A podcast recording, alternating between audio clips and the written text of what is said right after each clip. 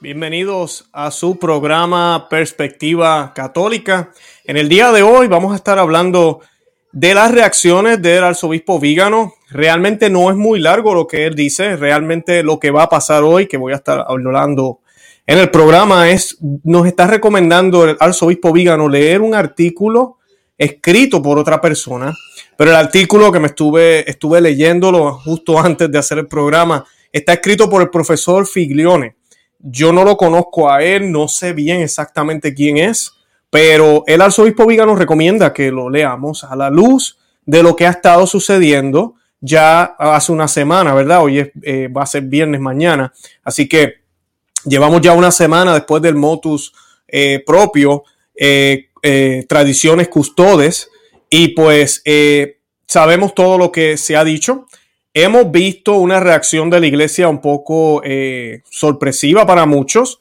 Eh, muchos de los obispos no han acatado estas órdenes, lo cual son buenas noticias, pero sí el documento en sí eh, dice unas cosas que pues no son correctas con la Iglesia Católica al decir que la Lex Orandi ahora es esta misa y la otra ya no se puede hacer, así que están admitiendo claramente que hay una ruptura o que hubo una ruptura en 1970, algo que los mismos modernistas han tratado de ocultar y decir que no, que la misa nueva es continuidad de la misa antigua. En este caso, el Papa Francisco declara que la otra ya no se puede celebrar, que los sacerdotes nuevos no la pueden celebrar. ¿Por qué entonces? Pues porque hay una ruptura. Eso es lo que hay, una ruptura. Así que este documento es una misión de esa ruptura. Y además de eso, pues hay un, hay un límite de autoridad, que vamos a hablar un poco de eso hoy. Y si debemos nosotros ser obedientes, porque pues la labor del Papa siempre ha sido salvaguardar la fe, la doctrina católica. Cuando la Biblia dice que las llaves fueron entregadas a Pedro para atar y desatar, no es que Pedro podía decidir qué era bueno y qué era malo. No es que Pedro podía empezar a crear un nuevo evangelio. Y ahora él tenía el poder y Jesús dijo, no, pues lo que ustedes digan, yo hago, ¿verdad? Tú, tú, tu uh, deseo es mi, es, mi, es mi orden, ¿verdad? Yo te concedo tres deseos, cuatro deseos, todos los deseos que tú quieras. Yo soy como el genio ahora. Tú tienes la llave y lo que tú digas, yo te lo concedo. No, esa no era la idea. La idea de esas llaves era proteger ese reino de Dios aquí en la tierra, ese reino de Cristo en la iglesia católica. Y es como cuando uno se va de vacaciones. Usted se va de vacaciones y usted dice, mira, le voy a dejar las llaves al vecino para que esté pendiente a la casa, para que venga a darle comida al perrito o para que esté pendiente a las cosas que están pasando cerca de mi casa, si llueve, que esté seguro que las ventanas están cerradas, qué sé yo. Usted le da las llaves. Él tiene todo el derecho de entrar, de verificar, de asegurarse que todo está bien. Puede tomar todas las cosas que quiera hacer, todas las normas que quiera hacer eh, o decidir para poder hacer esa misión, que cuál es proteger esa casa, que esté bien, mientras usted no está. O sea que en ese sentido tiene una libertad de decidir, de hacer, de cambiar aquí y allá para hacer un fin, para obtener un fin que fue establecido por mí, que soy el dueño de la casa. Ahora, ¿qué pasa si yo llego a la casa, yo le di las llaves y ya los muebles no están, me los cambiaron? Eh, hay otra gente viviendo ahí que es mi casa, porque hay otra gente viviendo ahora aquí. Me pintaron las paredes, me rompieron tres ventanas, inventaron una pared en cierto cuarto y otro cuarto lo convirtieron en otra cosa. Eh, yo me voy a molestar, me voy a enojar, porque yo no te di las llaves para eso, yo te di las llaves para que protegieras esa casa como está, con la libertad de, en tu juicio y en tu conciencia, hacer lo necesario. La iglesia ha estado haciendo eso por 2000 años, hasta 1970, y, en, y después de 1970 también lo ha estado haciendo, pero han habido unos desobedientes a las órdenes del Señor y a las órdenes anteriores de otros papas, de otros que tuvieron también las llaves. Entonces eso es lo que estamos viendo hoy y ahora. Y pues es esa, esa norma, eso que les acabo de decir, se los digo porque el trabajo del Papa no es inventarse leyes, no es venir mañana, como ahora Papa Francisco está diciendo que la nueva Lex Orandi es esta. Mañana se inventan la, la Lex Orandi o la misa de la Pachamama y nos dicen que va a ser para toda la iglesia, el Papa con toda su autoridad lo dice, y el chorro de bobos que hay allá afuera que piensan que la palabra de Dios es la palabra del Papa, van y celebran la misa de la Pachamama. Es que yo estoy en obediencia y el que obedece no se equivoca. Eso dicen por ahí. Eso no es católico. Eso no es, eso no es católico. Si algún santo lo dijo, lo están sacando de, de contexto. Lo están sacando de contexto completamente. Completamente. Al Señor es al único que le debemos obediencia ciega. Así que de eso es lo que vamos a estar hablando hoy, es lo que Vígano habla en este documento también y lo que habla el profesor eh, Vilioni. Voy a estar leyéndoles un poco. Así que todo eso lo que vamos a estar analizando hoy a la luz de este candente motus propio. Yo los invito a que vean los otros programas que hicimos en Conoce, Ama, Vive tu Fe. Que me están viendo en Perspectiva Católica. Gracias por estar conmigo aquí en este canal, Perspectiva Católica con Luis Román. Pero les pido que vayan a Conoce, Ama y Vive tu Fe. Tengo dos programas hasta ahorita sobre este, este, eh, esta bomba del motus propio. Así que para que no se pierdan esos programas. Y también eh, los invito a que estén pendientes. Mañana va a salir una homilía del padre Marco Rodríguez. Homilía excelente. Habla de las limitaciones del Papa para que aprendamos un poco de lo que la Iglesia Católica siempre enseñó, especialmente el Concilio Vaticano I, sobre la infabilidad papal y el poder papal, que no es crear doctrina y dogmas. No, ese no es el trabajo del Papa. Trabajo del Papa es salvaguardar la fe a través de dogmas, a través de doctrina, pero esa dogma y, debe estar eh, como diría yo, en, consonancia con lo que Cristo nos dejó, los apóstoles nos dejaron. La misa tradicional, y si quiero decir algo sobre esto, tiene raíces apostólicas y la misa tradicional no es solo el latín. Un montón de gente me ha estado escribiendo y mucha ignorancia sobre esto. Yo entiendo que la gran mayoría de ustedes no han asistido, pero hay que tener mucho cuidado cuando la gente piensa que solo el latín. Aquí no se trata del latín. Los que han ido saben, son dos misas distintas. Hay oraciones que no se hacen en la misa nueva. Eh, hay cosas que no se dicen en la misa nueva y en la forma en que se dice son distintas. Hay, es una misa completamente distinta. Y fue creada como una interrupción. Ahí donde está el problema. Han habido cambios en la misa. La misa ha ido eh, cambiando un poco, pero ha sido orgánicamente. Toda la historia hasta 1970. Por eso es que este rito o esta forma de rito romano, que de por sí es la verdadera o la original, no desaparece. Porque con el Espíritu Santo tú no puedes pelear. Y desde 1970 han venido todos estos charlatanes tratando de ocultarla, de taparla, de quitarla aquí, de limitarla. Y no han podido. ¿Saben por qué no pueden? Porque contra Dios nadie gana. Dios siempre se va a salir con la suya, como yo les he dicho varias veces.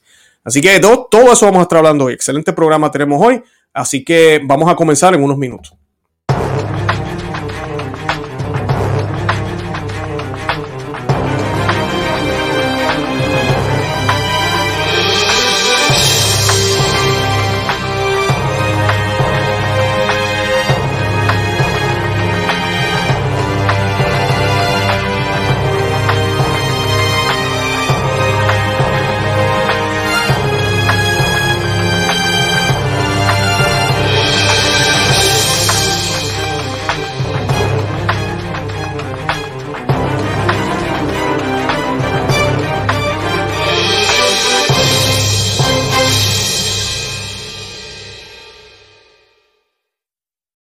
Perfecto, y para comenzar yo quiero que hagamos una oración. La vamos a hacer a la luz de San Agustín en el día de hoy. Déjenme buscar aquí una imagen del Señor. Ay, disculpen, se me fue la cámara ahí.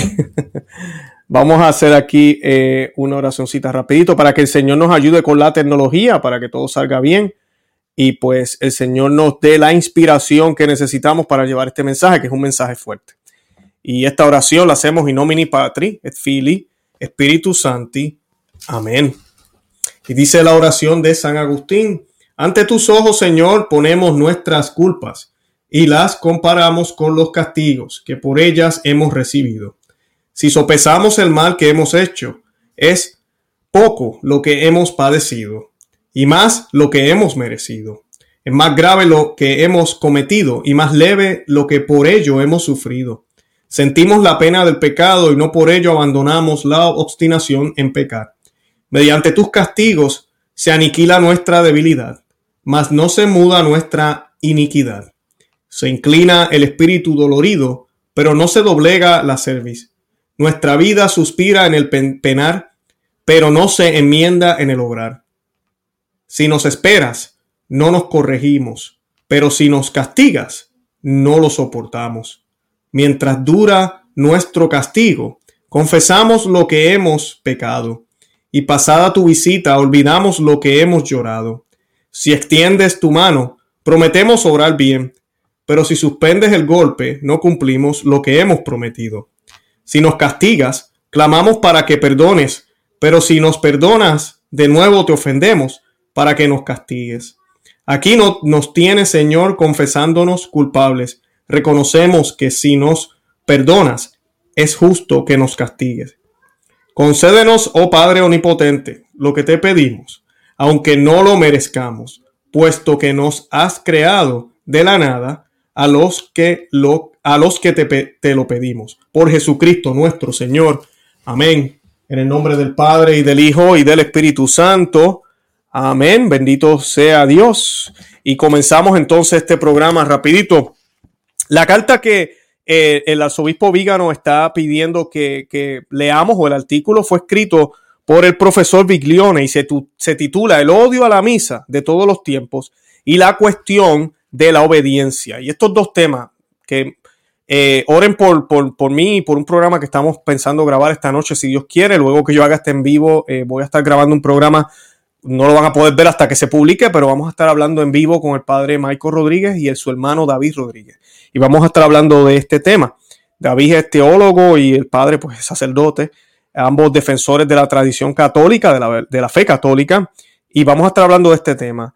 Y una de las cosas que vamos a hablar es sobre esto, sobre la verdadera obediencia, no la falsa obediencia que se vive ahora, y sobre los límites de los obispos, límite de autoridad, porque estamos viviendo unos tiempos ahora que hay gente en la iglesia que piensan que la iglesia está por encima de Dios, Prácticamente así están pensando.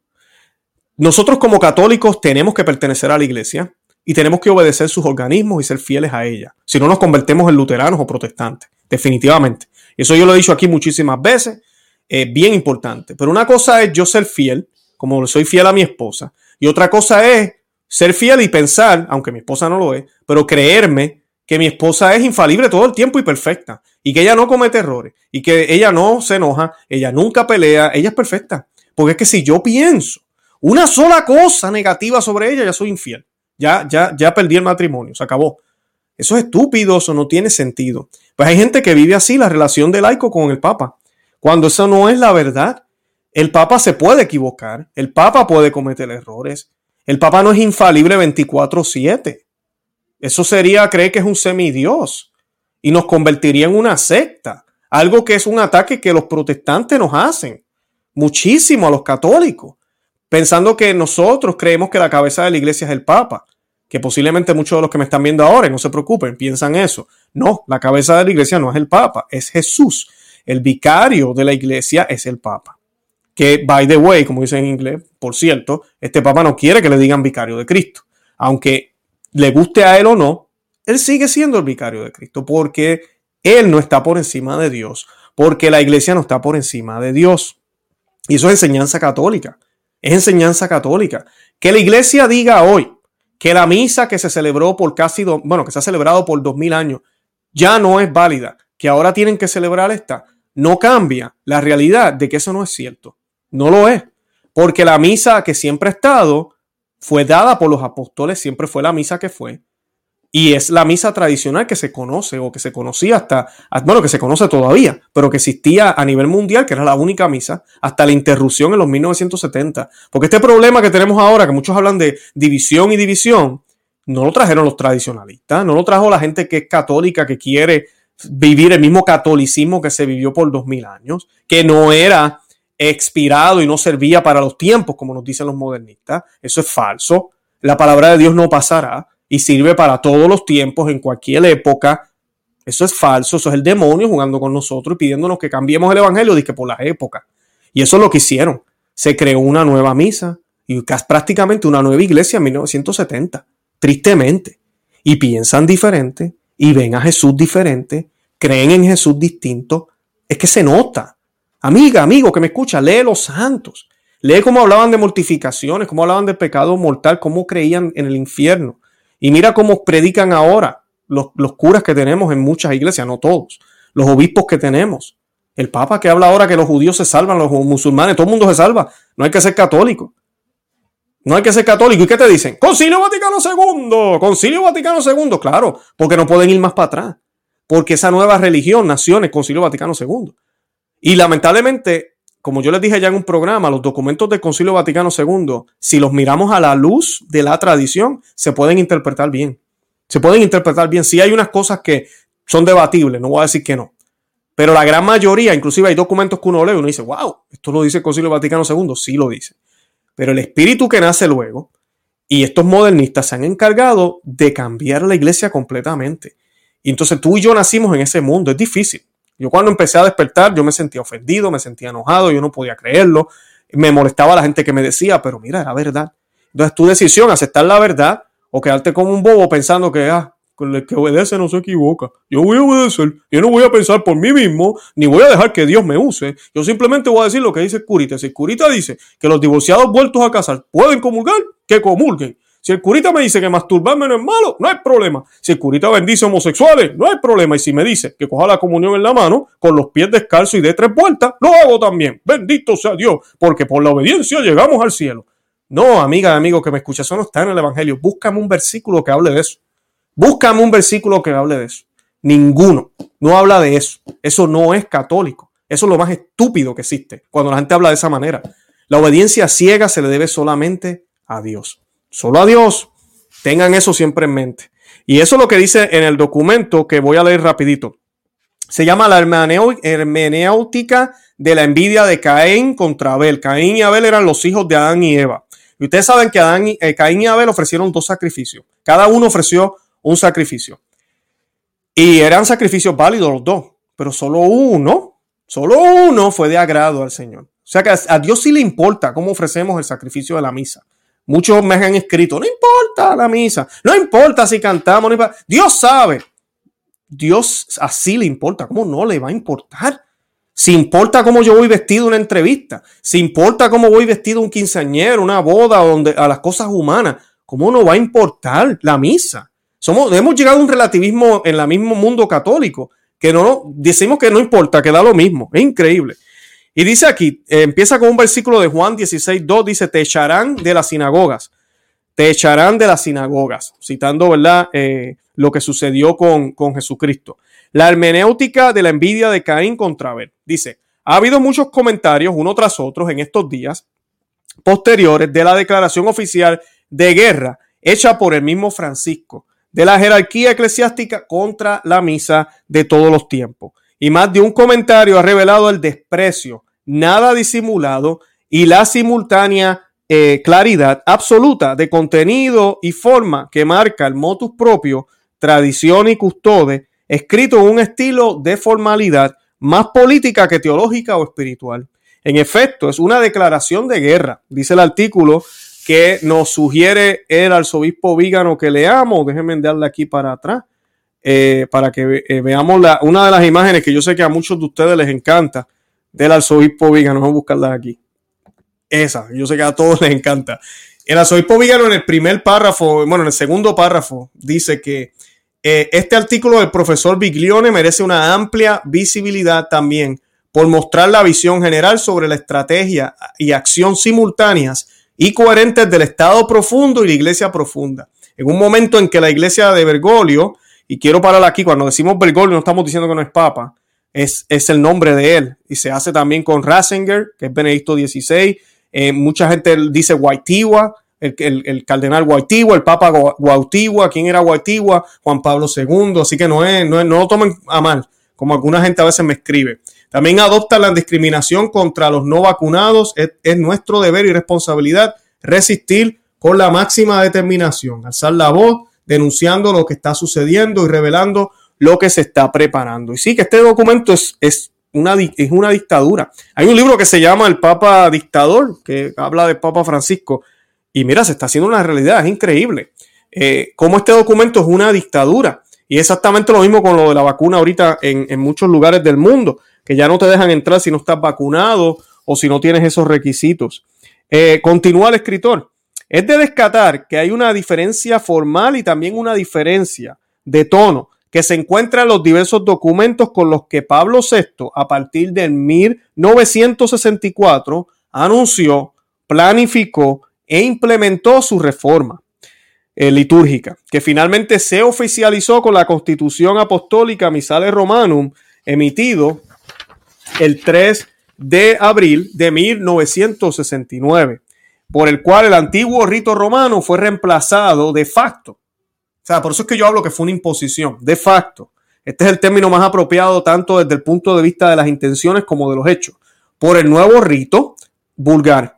En los documentos de Montinian o Montanés, como dicen algunos, estoy traduciendo aquí, eh, se está hablando de Pablo VI. Encontramos en varias ocasiones dolor, pesar y remordimiento hipócrita, pero evidente y paradójicamente, porque celebra la belleza y sacralidad del antiguo rito. Es como decir una novia, yo sé que tú eres bella, tú eres preciosa, nos encantas, pero vete. O sea, eso es lo que hizo Pablo VI con la misa. Reconocía que había una belleza. Y es que que ha ido a los dos ritos sabe. ¿okay? No estoy hablando de validez, yo sé que muchos no tienen otra opción que ir a la misa nueva. En algunos países, sí, reto a todos los que me están viendo, busquen, porque se va a sorprender. Hay muchos lugares que le ofrecen la tradicional. También está la fraternidad de San Pío X, que no, no están excomulgados, no, no son sedebecantes. Ellos oran por el Papa y lo único problema que tienen es un problema judicial, jurídico con la iglesia eh, pero los sacramentos son válidos completamente. Inclusive el Papa Francisco hace poco le dio a ellos facultades para poder confesar también sin tener permiso de la diócesis. Así que, y si el Papa puede darle facultades o quitarle o lo que sea, porque no están fuera de la iglesia. Y además de eso, se ve ahí esa comunión que hay con la silla de Pedro. Ah, así que esa es una opción también. Eh, los famosos lefebristas, como le llaman, eh, es una opción también. En resumen, si Montini hubiera dicho, querido rito de todos los tiempos, te envío lejos, pero eres tan hermosa. En contraste, en el documento de Bergoglio, ¿verdad? Del Papa de ahora, del Papa Francisco, como muchos han notado el sarcasmo y el odio por el antiguo rito, eh, brillan por sí solos. Un odio tal que no se puede contener. Y es cierto, el lenguaje es bien distinto a como se dijo en aquel tiempo, aunque fue una imposición también, pero nunca se habló como un problema.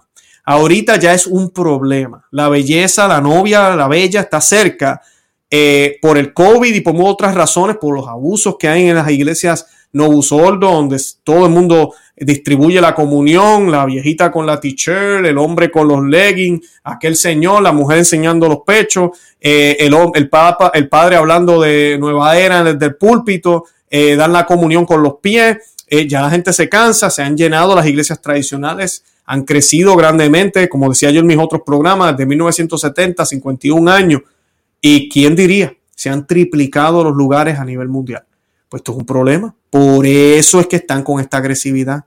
Porque ya ahorita mismo también la fealdad, cuando tú colocas una, algo que es bello, ya hablé de la belleza de la misa tradicional al lado, de la fealdad que se ha convertido la Novo Sordo ahora, mira, es del cielo a la tierra. A mí, cualquier ciego puede ver eso. Lamentablemente hay muchos allá que no quieren ver, pero se puede ver. Entonces ellos dicen, no, hay que sacar a esta mujer hermosa de aquí, porque estas feas que están acá se les ve más feas al lado de ella.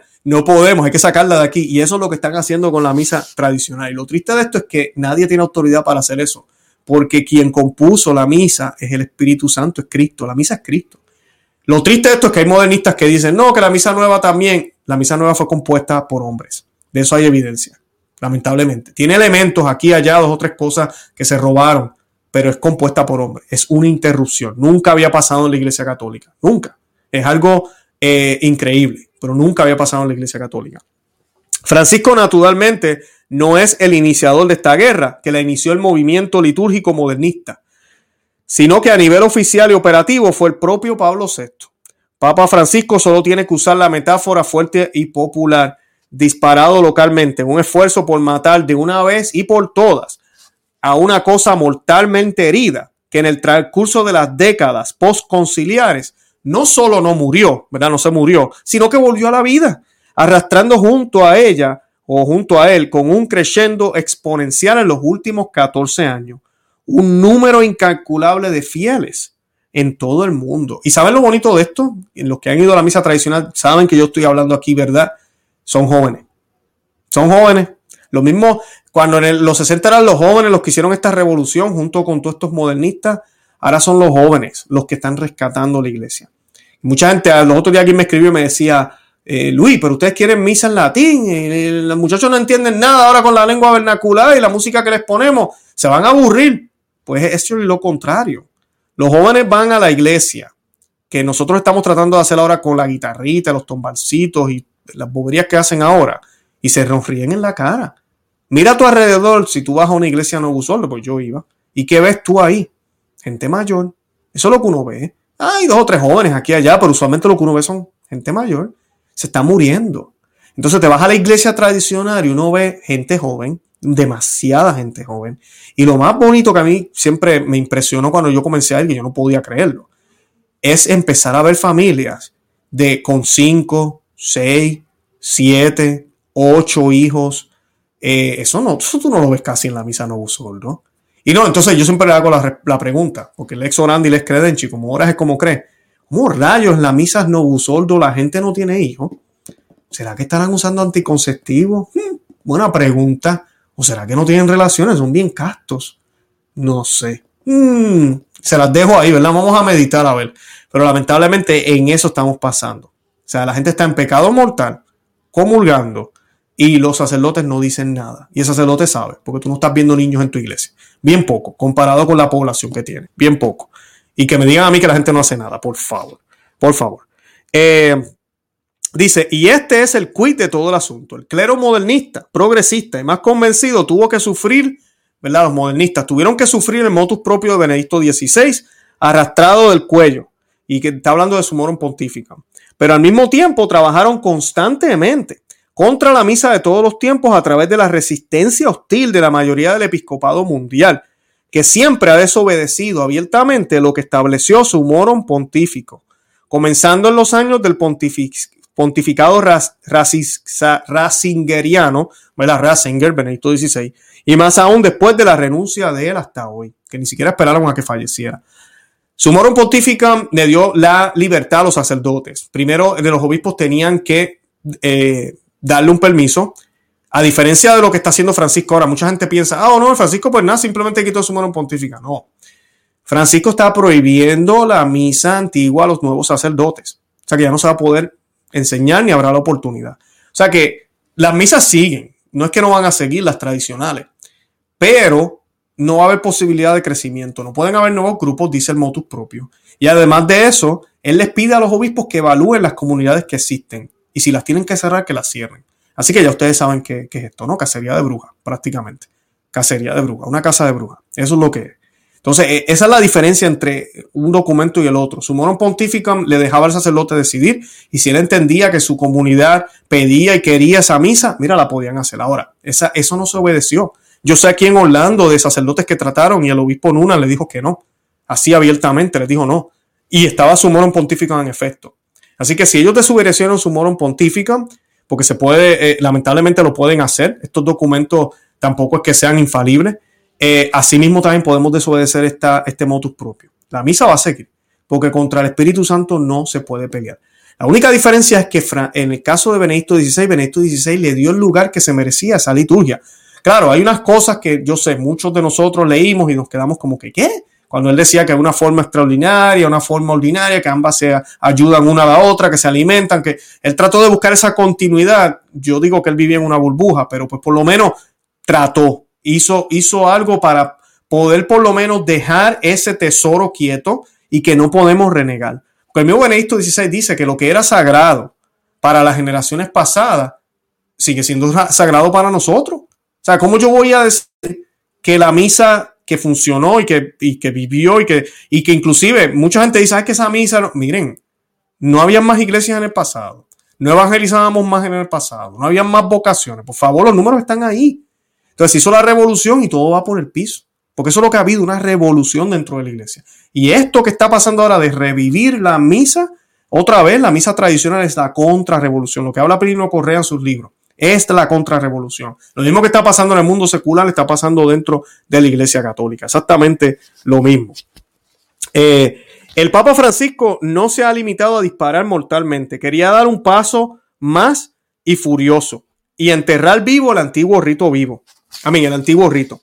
Afirmando que el nuevo rito es el lex orandi de la iglesia, que eso es un disparate, de lo que se debe deducir que la misa de todos los tiempos ya no es la lex orandi.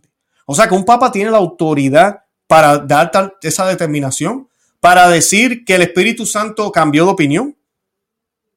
Por eso es que yo no paro de decir en estos últimos programas que el Espíritu Santo no se puede pelear con él y no se puede equivocar. No, el Papa no tiene esa autoridad. Ese artículo 1, ya hay muchísimos teólogos hablando de esto, ya yo he visto varios programas en otros lugares. Eh, esto es Esto es radical. Esto es radical. Yo les digo, esto no va a pasar tal vez cuando él esté vivo, pero cuando el Papa Francisco fallezca, que oremos por él, oremos por su alma, eh, va a haber mucho debate. Este pontificado va a ser muy, muy estudiado, porque ha sido, ha sido un desastre. Esa es la realidad, ha sido un desastre. Pero este, este documento revela la, muchas cosas de él. Como dicen en inglés, he, he put himself in the spot. Se quitó la máscara, como dicen. Ya ahora no podemos decir que cuando habla de rigidez no está hablando de los tradicionales. O que él, él, detesta, mucha gente decía eso, pareciera que detesta lo tradicional. Yeah, definitivamente, ya tenemos el documento. O sea, está claro ahí, firmado por él. Y lo dice muy claramente. Así que no, no hay duda de eso. Y lo triste de esto es que la Lex Orandi no se puede tratar como una ley positiva.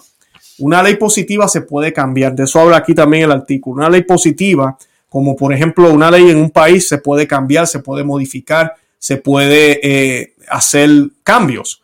La liturgia no funciona así. La liturgia no puede funcionar así, porque sabemos, desde los primeros siglos, la misa tiene una historia, la Santa Misa. Y cuando eh, todos los papas, Gregorio eh, I, Gregorio Magno, disculpen, el Papa Pío V, eh, Pionono luego, bueno, todos los que em, empezaron a hablar un poco de la liturgia siempre respetaron, inclusive los más recientes, siempre se respetó eso porque se entendía que nosotros no tenemos autoridad sobre eso, es igual que la Biblia. O sea, la iglesia no puede decir mañana, ¿saben qué? No vamos a leer el libro más de, de, ¿cómo se llama? El libro de, ah, no vamos a leer la carta de los romanos. Vamos a, voy a dar un ejemplo actual. No vamos a leer la carta de los romanos. ¿Por qué? No la vamos a quitar. Que eso fue lo que hizo Lutero. Empezó a quitar libros de la Biblia, empezó a cambiar versículos. Eh, ¿Por qué? Porque es que hay un versículo ahí que habla de los homosexuales y el lesbianismo, lo dice literalmente, y pues tenemos que quitar eso. Ok, así que no, no vamos a hablar más de eso, nosotros tenemos la autoridad y ustedes tienen que obedecer. No, ellos no tienen la autoridad para modificar el depósito de fe, ellos tienen la autoridad para cuidarlo, para interpretarlo como debe ser y para buscar formas de que llegue a más personas. En, ese momento, en esas cosas ellos tienen libertad, pero hasta ahí. Todos estamos en obediencia a Dios. Nadie está por encima de Dios. O sea, no, no, ahora claro que sí, escúchenme bien, fuera de la iglesia católica no hay salvación. Tenemos que estar dentro de ella. Tenemos que ser fieles. Tenemos que necesitamos los sacramentos que fueron instituidos por el Señor.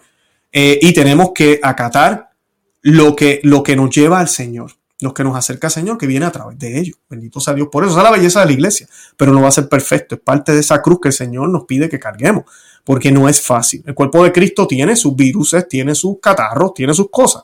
Y pues la, ahorita mismo estamos pasando, como dicen en Puerto Rico, una monga, pero una monga bien fea, bien fea, porque nos viene desde el tope, con todos estos errores y esta forma errada de mirar las cosas.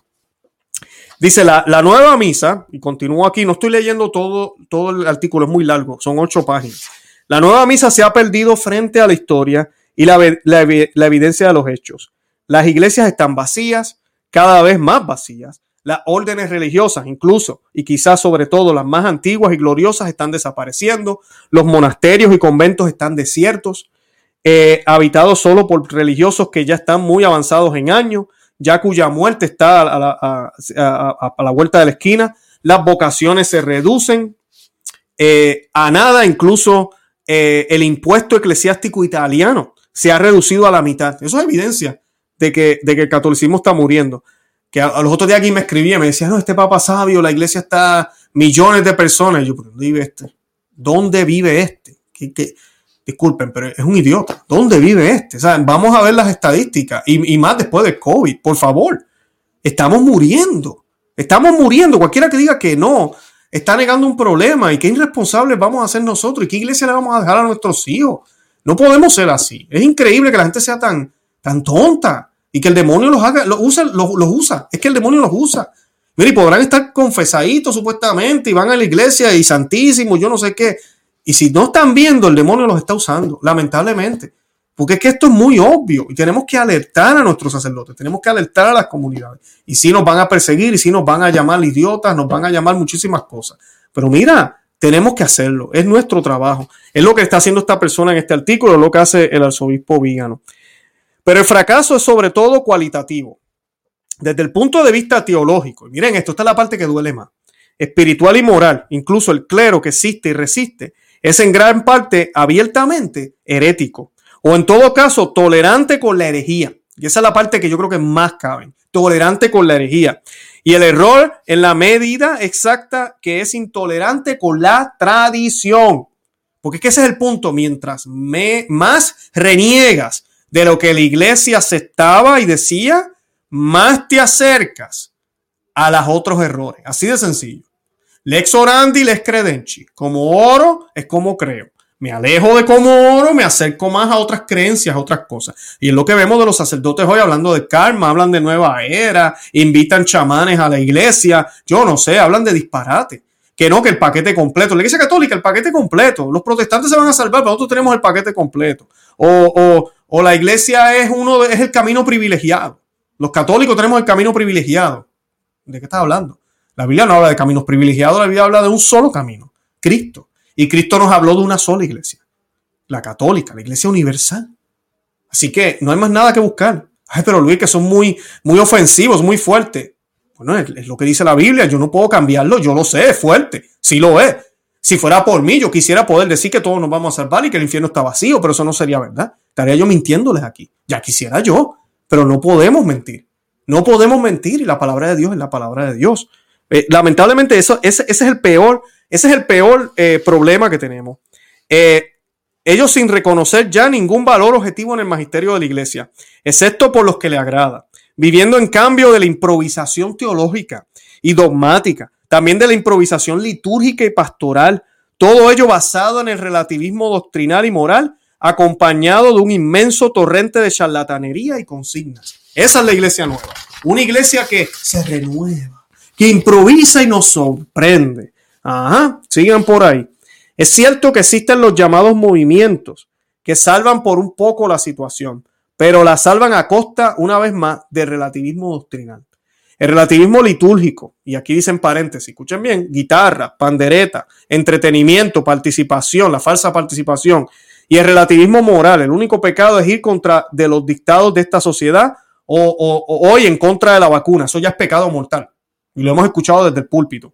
Todo lo demás está más o menos permitido. ¿Siguen siendo esos movimientos católicos? ¿Y en qué medida y calidad? Él se pregunta. Si analizamos su fidelidad con precisión teológica y doctrinal, ¿cuántos pasarían el examen? Esa es la pregunta que deberíamos hacernos. ¿Cuántos pasarían el examen? Lex orandi, lex credenci enseña a la iglesia. De hecho, el lex orandi de los 19 siglos, antes del Vaticano II y la reforma litúrgica, han producido un tipo de fe y los 50 años siguientes han producido otro tipo de fe. Y eso es cierto. Eso lo vemos en la historia. Está, ahí. No, no estamos aquí hablando de opiniones. Está ahí. Ya tenemos 50 años después de la Misa Nueva, 50 años después del Concilio Vaticano II. Podemos verlo claramente. ¿Qué creían los católicos después del concilio y qué creían antes? Y de cielo a la tierra la diferencia. De cielo a la tierra. Por su fruto los conoceréis, dice el Señor en Mateo 7:16 enseñó el fundador de la iglesia, la verdadera cabeza de la iglesia. Exactamente, los frutos del fracaso total del modernismo, si se quiere, para los más atentos e inteligentes. El triunfo de los verdaderos propósitos del modernismo. Los frutos del Concilio Vaticano II, los frutos del posconcilio, donde naufragó la hermenéutica de la continuidad, que tanto nos hablaba Benedicto XVI, lamentablemente naufragó junto con la misericordia, en la hermenéutica del odio porque eso es lo que está pasando ahora. Yo no veo misericordia en ese motus propio por parte de Francisco el Misericordioso. No hay nada que no surja nuevo grupo. Nadie puede, nadie nuevo puede celebrar esa misa, ningún sacerdote nuevo. Los que ya la celebran, que llevan décadas, tienen que pedir permiso otra vez. Y las comunidades no pueden celebrarlas en parroquia. Wow, ¿dónde está la misericordia? Hmm, no sé. La misa de todos los tiempos, por otro lado, es la antítesis exacta de todo esto. Es disruptivo en su propagación a pesar de toda la hostilidad constante y la censura episcopal. Santifica en su perfección. Es interesante precisamente porque es expresión de lo eterno e inmutable de la iglesia de todos los tiempos. Y el lenguaje no es, no es problema porque no se habla tanto, que muchos se preocupan por eso del latín. Nunca fue problema. Nunca fue problema. Créanme, se entiende más que si fuera en español. Se los digo yo que voy a misa tradicional. Se entiende mejor y espiritualidad de todos los tiempos, de la liturgia de todos los tiempos, de la moral de todos los tiempos. Se ama porque es divino, sagrado y jerárquicamente, jerárquicamente ordenado. No humano, no es democrático o liberal o igualitario. Es a la vez divino y humano, como su Señor en la última cena. Es amada sobre todo por los jóvenes, tanto los laicos que la frecuentan como los que se acercan al sacerdocio, mientras que los seminarios del nuevo rito, de la nueva misa, son guaridas de herejías y apostasía. Los seminarios y noviciados del mundo de la tradición se desbordan de vocación y eso es realidad, eso no es mentira. Tan, tanto masculinas como femeninas, en un torrente imparable. La explicación de este hecho inconvertible se encuentra en la lex orandi de la iglesia que es el querido, que es lo querido por Dios mismo y del, y del que ningún rebelde puede escapar. Por eso digo que contra el Espíritu Santo no se puede pelear. Aquí está la raíz del odio, de ese odio que sienten contra ellos. El consenso mundial, multigeneracional contra el enemigo que debe morir ante el fracaso de aquellos que se suponía que traería la nueva vida y en cambio está marchito y muriendo porque falta la sangre vital. ¿Cuál es la sangre vital? La gracia. Y cuando tú te pones a romperlo la obra de Dios y a crear algo por tus propios pantalones, pensando que es lo mejor, porque el mundo ha cambiado, ha sido mejor. Les invito a que vean el otro programa que hice. Yo hablo de Juan 23 y de Pablo VI, las cosas que ellos dijeron en el concilio. Primero, que el concilio solo era pastoral, no es dogma como nos dicen ahora. Y además de eso, cómo ellos veían el mundo como que el mundo es bien, no hay problemas. No hay que hacer nada, la iglesia lo único que tiene que estar es mirando. Ya no tenemos que decir anátemas, ya no tenemos que regañar a nadie. Eso es lo que hemos estado haciendo por 50 años. Y háblenme, díganme, ya no se sabe ni quién es mujer ni quién es hombre. ¿Por qué? Porque la luz del mundo ha decidido irse de vacaciones. Los, los, clérigos. Entonces, los católicos que hemos nacido en esa época, yo tengo que obedecer, yo tengo que obedecer porque la obediencia nadie se equivoca. Si obedezco, no me equivoco. Y así me voy para el cielo, obedeciendo, no mirando lo que el Señor me enseñó. Así que, amigas y amigos que me escuchan, yo les digo, tenemos que orientarnos. Yo les voy a dejar el enlace de este artículo yo tengo que colocarlos en mi blog. Yo les voy a dejar el enlace para que lo puedan tener. Está en inglés ahorita mismo. Yo lo traduje al español. Es extensísimo, pero es muy bueno. Habla de mucha historia. Y les pido que oren por esta situación porque la cosa no está buena. Oren por mí también. En unos minutos me voy a estar conectando con el padre Michael Rodríguez y David Rodríguez. No lo vamos a hacer en vivo, así que no me van a poder ver ahorita, pero vamos a estar haciendo el programa para que, para que salga bien y lo vamos a estar poniendo en nuestro otro canal, en Conoce, Ama y Vive tu Fe. Los invito a que vayan allá y se suscriban si me encontraron por aquí no sabían. Los que me están viendo en Facebook, 90% de contenido está en YouTube, lo están perdiendo si solo están en Facebook. Vayan a nuestros canales, Conoce, Ama y Vive tu Fe con Luis Román y Perspectiva Católica con Luis Román en, en YouTube. También estamos en Facebook, Instagram y Twitter para los que no saben por Conoce, Ama y Vive tu Fe. También tenemos un grupo cristero donde hay videos exclusivos para esas personas. Si quieren unirse ahí, tienen que ir al canal de Conoce, Ama y Vive tu Fe y hay un botón que dice Join y ahí se pueden unir, van a ver los detalles. También yo estoy dejando el enlace en la descripción de este programa. Y pues, y si desean apoyarme, también estamos en Patreon. Los que están en Patreon también tienen acceso al ejército cristero. Y nada, de verdad que los amo en el amor de Cristo. Oremos para que la misa tradicional se siga celebrando. Y si usted no ha ido, arranque, busque un lugar y vaya. Y Santa María, ora pro nobis. Que Dios los bendiga.